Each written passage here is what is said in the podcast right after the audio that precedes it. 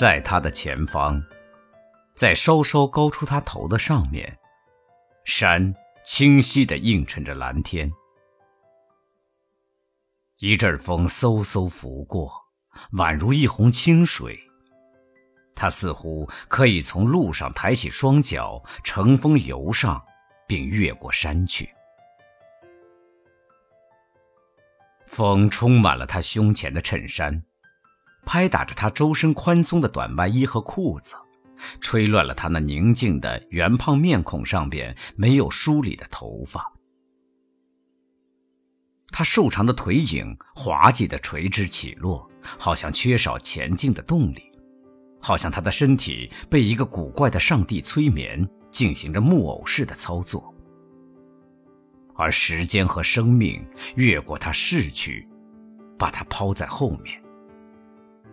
最后，他的影子到达山顶，头朝前，落在他上面。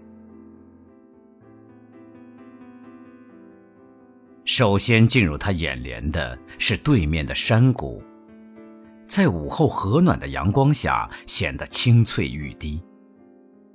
一座白色教堂的尖顶依山耸立，犹如梦境一般。红色的、浅绿色的和橄榄色的屋顶掩映在开花的橡树和榆树丛中。三株白杨的叶子在一堵阳光照射的灰墙上闪亮。墙边是白色和粉红色花朵盛开的梨树和苹果树。虽然山谷没有一丝风影，树枝却在四月的压迫下变得弯曲，树叶间浮荡着银色的雾。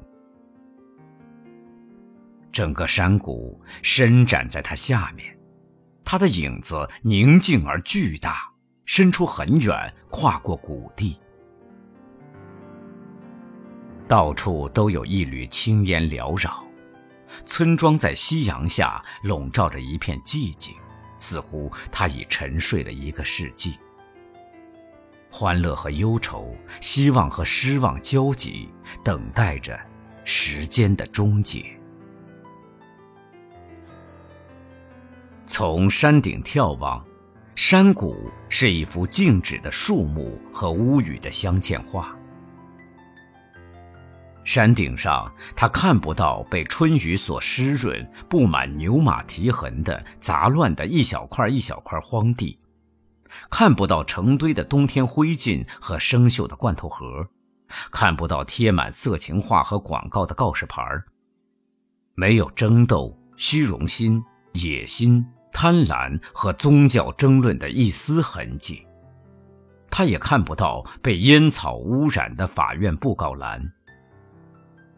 山谷中除了袅袅上升的青烟和白杨的颤抖外，没有任何活动。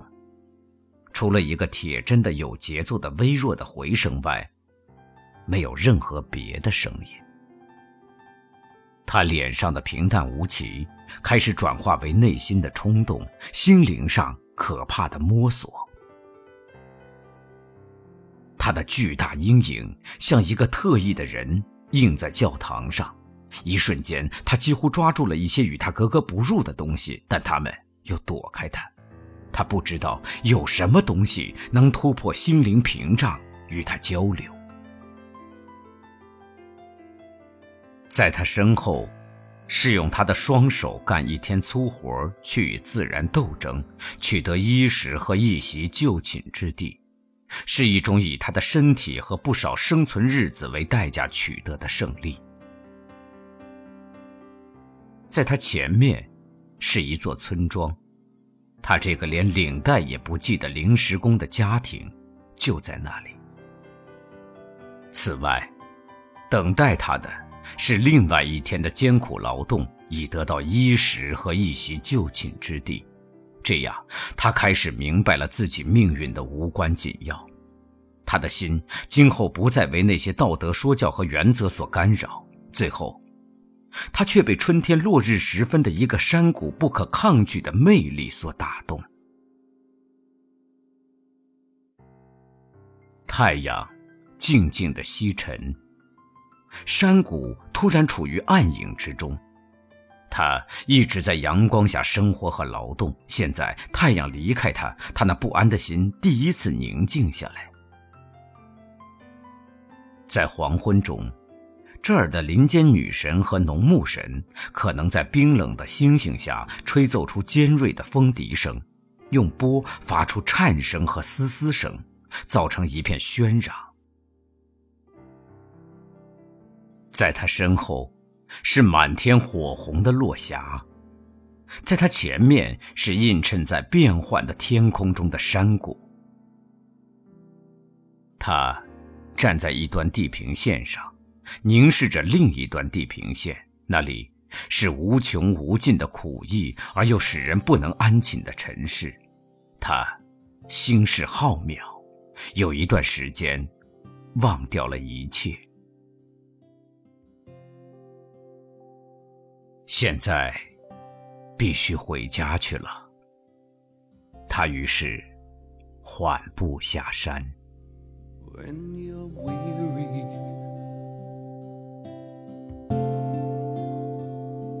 feeling small. When tears are in your eyes I will dry them all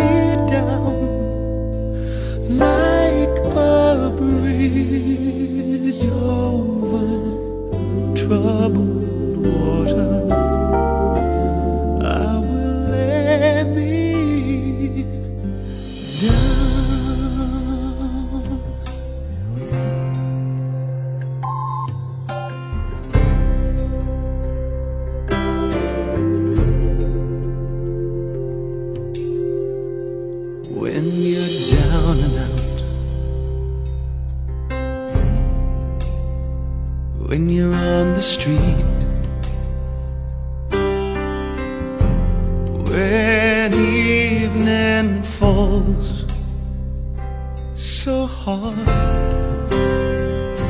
I will comfort you.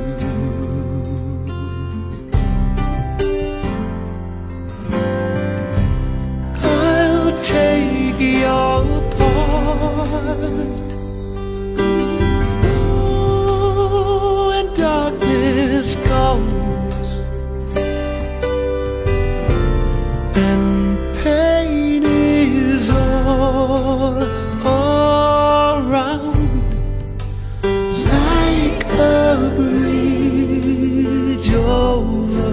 troubled water. I will lay me down like a bridge over troubled water. I will lay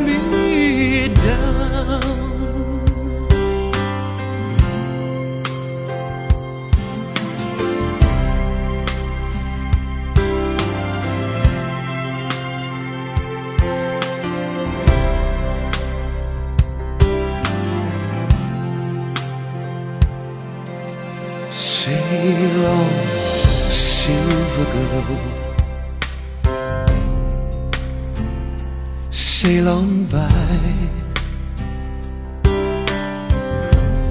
Your time has come to shine. All your dreams are on their way